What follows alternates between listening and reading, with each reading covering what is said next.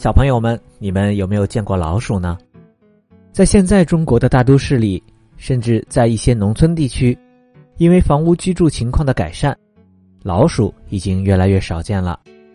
不过，在以前，老鼠可是一种很常见的动物，人们经常能在屋内院外看到它们。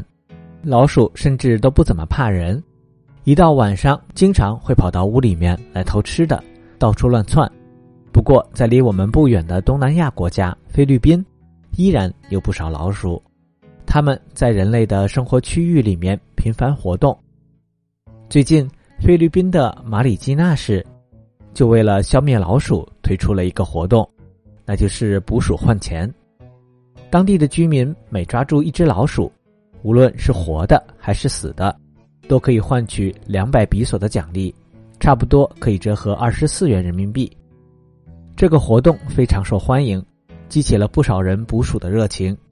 从活动一开始，到市政厅来换取奖励的当地居民就络绎不绝。人们用塑料袋或者金属笼子装着自己捕到的老鼠，交给工作人员。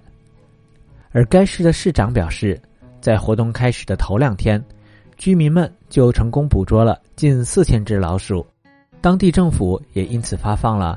约合人民币九万多元的奖励，那马里基纳市的政府为什么要花钱来买老鼠呢？这是因为老鼠不但会偷吃的、啃家具，影响人们的正常生活，还会传播细菌和病毒，让人们生病。典型的由老鼠传播的疾病有鼠疫、流行性出血热等等，尤其是在菲律宾这样的热带国家。老鼠传播疾病的风险更高，比如一种叫做钩端螺旋体病的疾病，尤其在雨季比较流行。老鼠就是这种疾病的主要传播者。